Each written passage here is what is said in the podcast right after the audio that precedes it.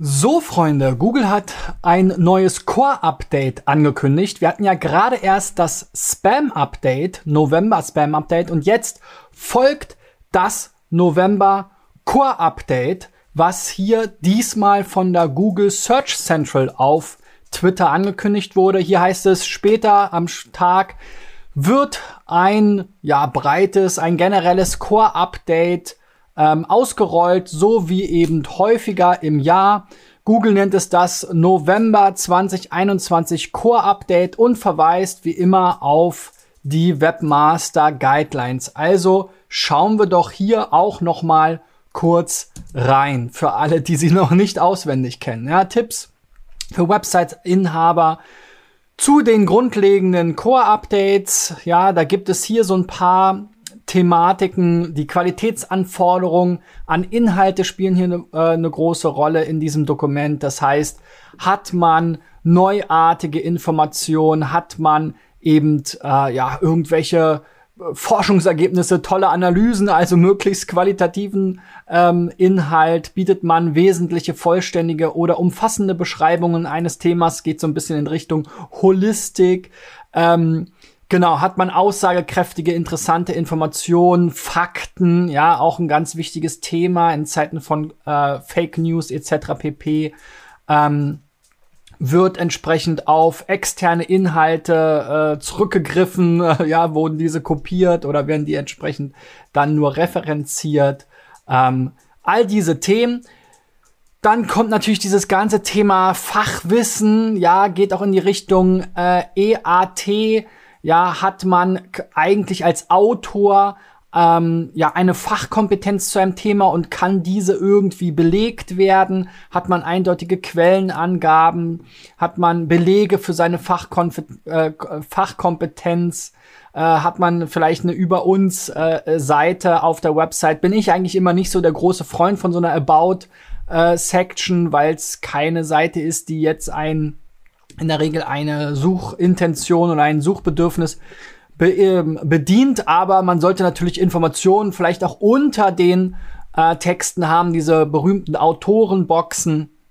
Dann geht's natürlich darum, hat man offensichtliche Sachfehler. Ja, das ist natürlich äh, gerade bei innovativen äh, Neuerungen oder vielleicht neuen Forschungsergebnissen oder neuen Ansätzen auch immer so ein bisschen eine Thematik. Ja, sobald man aus dem eigentlichen Common Sense vielleicht austritt, dass man dann nicht äh, quasi als Fake News missverstanden wird.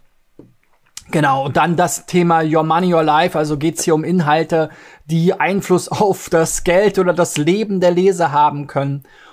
Und so weiter und so fort, Rechtschreibung, ja, stilistische Fehler, äh, solche Themen. Also ihr solltet hier ja auch noch mal diesen Aspekt euch durchlesen ähm, was Google hier dazu sagt. Grundsätzliche, eher allgemeine Informationen, die man an sich schon kennt und die in der Webmaster-Szene natürlich auch schon ausgiebig diskutiert wurden, äh, inwiefern das jetzt nun äh, tatsächlich zutrifft oder nicht, muss sich jeder sein eigenes Bild dazu machen.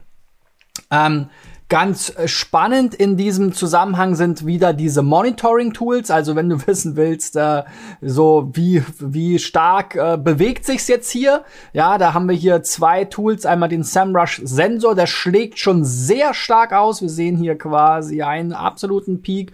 Es sind fast alle Bereiche betroffen. Am wenigsten betroffen sind äh, Bildungsthemen, Immobilien und Travel interessanterweise, aber ansonsten alle Branchen hier rot. Das ist ganz schön hier an diesem Tool, dass man eben tatsächlich auch mal in einzelne Branchen reinschauen kann und gucken kann, okay, ähm, wenn ich jetzt in Haus und Garten bin, bin ich, ist meine Branche betroffen. Man sieht hier auch entsprechende ähm, ja, SERP-Funktion und so weiter, äh, kann mit einem Account das Ganze sogar noch als persönlichen Score sich sozusagen auswerten lassen.